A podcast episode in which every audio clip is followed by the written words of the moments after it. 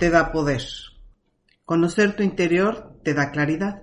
Ambas te hacen más poderoso al tener control total sobre ti mismo. Hola, qué bien que te has dado el tiempo de escucharnos y regalarnos tu tiempo que sabemos es muy valioso. En reciprocidad, hemos preparado un tema que atañe a las personas que viven en la frontera. Hemos tomado como ejemplo la frontera de México-Estados Unidos. Yo soy Celide López y te doy la bienvenida a Hijos Modernos, Padres Modernos.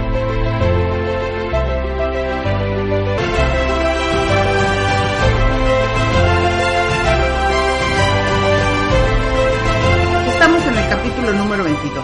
Cómo enfrentar la dualidad del idioma en la frontera.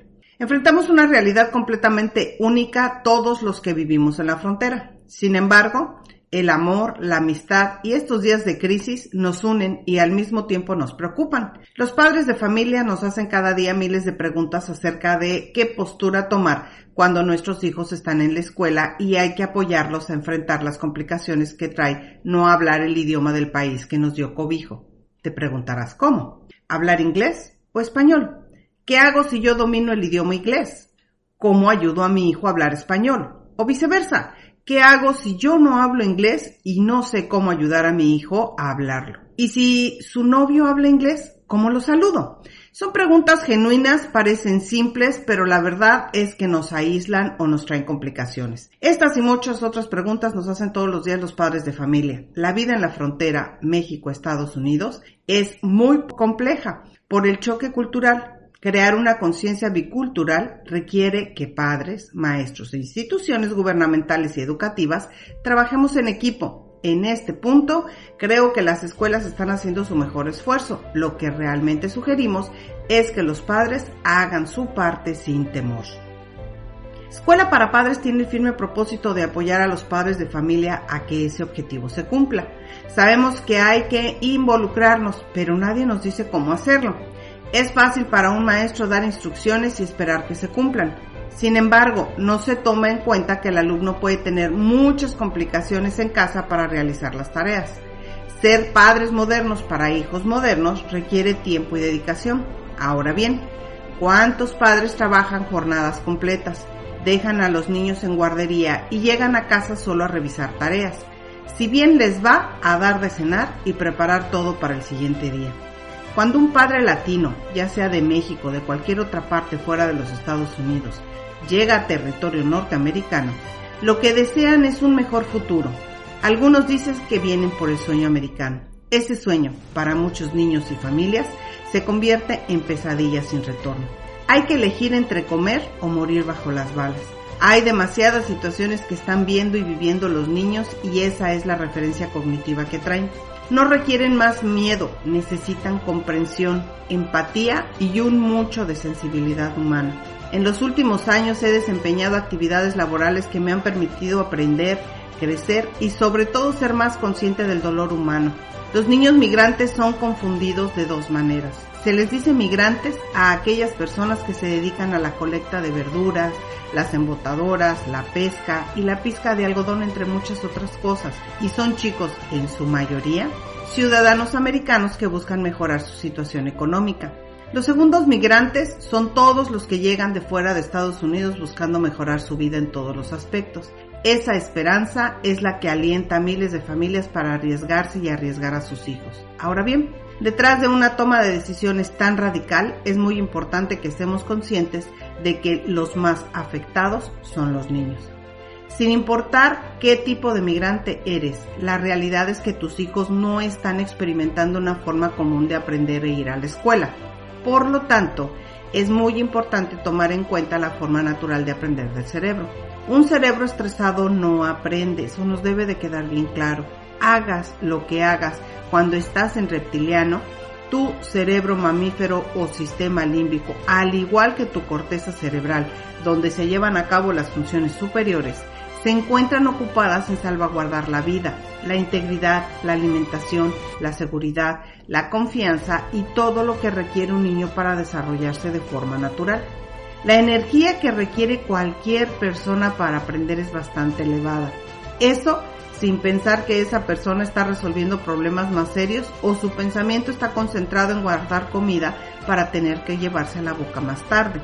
Se supone que eso no pasa en Estados Unidos donde el sueño americano todo te lo da. Hay tanta falsedad en este sueño.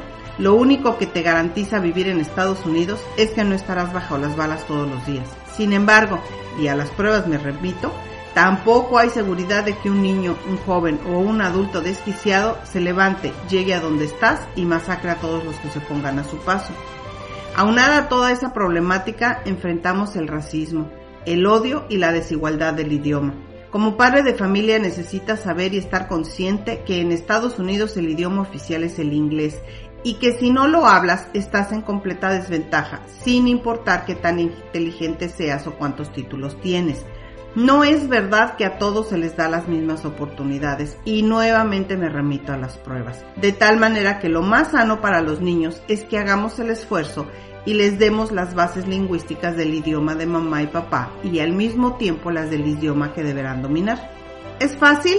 Claro que no es sencillo, pero tampoco imposible. Lo que realmente necesitas es perder el miedo e involucrarte en las actividades escolares. Todos los maestros de la frontera hablan español y dominan el inglés. Los directores de las escuelas también son bilingües. Los distritos escolares saben que su población latina es de más del 90% y preparan recursos en español para que tu hijo haga ese cambio y se adapte al sistema poco a poco.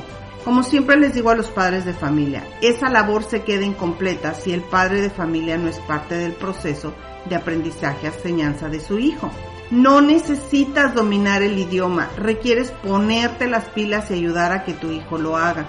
Si tú no entiendes la tarea, pide una cita con tu maestra o maestro y ella te dará los recursos o la explicación a tu hijo de lo que no entiende. Son muchos alumnos y es imposible estar al pendiente de todos, pero si el padre de familia nos da ese tipo de información, para los maestros es más sencillo tener en cuenta los detalles. Recuerda, es un trabajo en equipo. Todos los niños nacen genios, son brillantes y tienen recursos naturales que Dios les dio tienen un don, una misión, un talento natural, capacidades intelectuales diferentes que lo hacen único, especial, irrepetible e insustituible es importante tomar en cuenta sus aprendizajes previos según Auswell, su desarrollo integral según Piaget, sus inteligencias múltiples según Garner y muchas otras cosas que te puedo ir nombrando y que ya son parte de esta biblioteca digital y que puedes encontrar en el blog de Neuronita en la página de padresmodernos.com. La vida que llevan los niños migrantes y que no dominan el idioma inglés viven a base de sobornos, y no me refiero al económico, me refiero al soborno de los maestros cuando ofrecen algo a cambio, al soborno de los padres cuando prometen cosas para que hagan tal o cual cosa. En ocasiones los problemas nos rebasan y creemos que las amenazas, los sobornos, ya sean juguetes, premios, dinero, paseos, etc., y los castigos a través de golpes o privaciones, van a resolver algo que atenta contra la seguridad del niño. Mientras no nos quede claro que para aprender necesitamos enamorar al cerebro, sorprenderle, darle seguridad, alimento, cobijo, diversiones, mucho juego, caricias, amor, abrazos, besos y todas las cosas a las que tiene derecho sin necesidad de ganárselo, estaremos caminando en círculos y creando personitas sin identidad pertenencia o con tendencias suicidas o criminales. Los sentimientos los tienen a flor de piel. Ser maestro significa ejemplo, dignidad, respeto, empatía, comprensión, amor, seguridad, imagen, modelo, autoridad, enseñanza, confianza, sensatez y miles de atributos que te hacen una persona especial. Un maestro tiene un corazón enorme porque siempre está pensando en los demás antes que en sí mismo, antepone los intereses colectivos por los particulares. Un maestro es el ejemplo vivo de las enseñanzas de Jesús y al mismo tiempo del Padre. Qué compromiso tan increíblemente humano y superior se han echado encima. Sin embargo, es parte de su don, es parte de su misión es limpio de corazón, de espíritu y sobre todo tiene muy clara su misión en la vida, su don, su vocación y lo que hará el resto de su vida. Si todas estas cosas no son tu motor, estás en la profesión equivocada. El asesino, como lo hemos dicho, se gesta en el vientre materno. Es un niño rechazado, odiado antes de nacer. lleno de rencor y mensajes negativos de una madre que decidió llevar a término el embarazo de un ser humano que no significa nada para ella. Ese asesino tuvo la oportunidad de una vida diferente, de un cambio neuronal gracias a que tenemos un cerebro plástico, porque Dios sabe que todos los seres humanos somos susceptibles de sentir odio. Ese niño pasó por las manos de maestros que lo etiquetaron de problemático, hiperactivo, bajo rendimiento académico, incapaz de aprender, regañado y castigado constantemente, marginado por el idioma, su origen, su raza o su color. La vida humana requiere armonía para que su estructura molecular, atómica, cuántica y neuronal no se corrompa. Tenemos tantas oportunidades de cambiar la vida a un niño que está destinado a perder. Hablo con las madres adoptivas, los maestros con vocación, las psicólogas, los pediatras, los psiquiatras y todos los seres humanos que tienen una misión a través de la vida de un infante sin importar cuál haya, sido tu elección con un niño, significa que en tus manos está sembrar un granito de esperanza en esa nueva vida. Requerimos, como seres vivos, mantenernos en contacto con la sociedad, la naturaleza y pertenecer a un grupo llamado familia. En la familia es que se curan las equivocaciones, se fortalecen las emociones y los sentimientos. La fe debe ser parte integral de nuestra formación necesitamos dejar de ser víctimas y creer en nosotros. Sin importar si hablas o no el idioma, tú puedes fortalecer a tu hijo, enseñarle valores, el respeto por las costumbres y la cultura que nos da cobijo. Debemos recuperar nuestra identidad, sin dejar de ser latinos, orgullosamente mexicanos o de cualquier otra nacionalidad. Es importante adaptarnos y enseñar a nuestros hijos a amar a la gente que nos rodea, respetar las leyes y darles pertenencia. Esa es tu labor como padre de familia. Los maestros se encargarán de enseñarle el idioma, ayudarlos a hacer la transición e integrarse al sistema educativo anglosajón. Nuestra labor como padres es apoyarlos, informarles cuando algo anda mal y sobre todo creer en nuestros hijos. Por encima de cualquier circunstancia, tu hijo debe saber que lo amas, que cuenta contigo, con tu protección y que harás lo que es más justo y correcto para él. Cuida tus actitudes, asegúrate de ser auténtico como padre o madre y sé fiel a tus convicciones. Eso le dará a tu hijo una base moral. Los valores le mostrarán la forma correcta de integrarse a grupos diferentes o que no comulgan con sus creencias, costumbres o cultura. Respetar es la base de toda convivencia humana. En este día, sé su cómplice, apóyalo con ese regalo y enséñalos a valorar a las personas, a los amigos y los que probablemente formarán parte de su vida. Hoy es un día ideal para fomentar valores y principios. La caridad inicia en casa. Recuerda que cada día cuenta. Cuando educas a tus hijos, ellos cambian y tú también.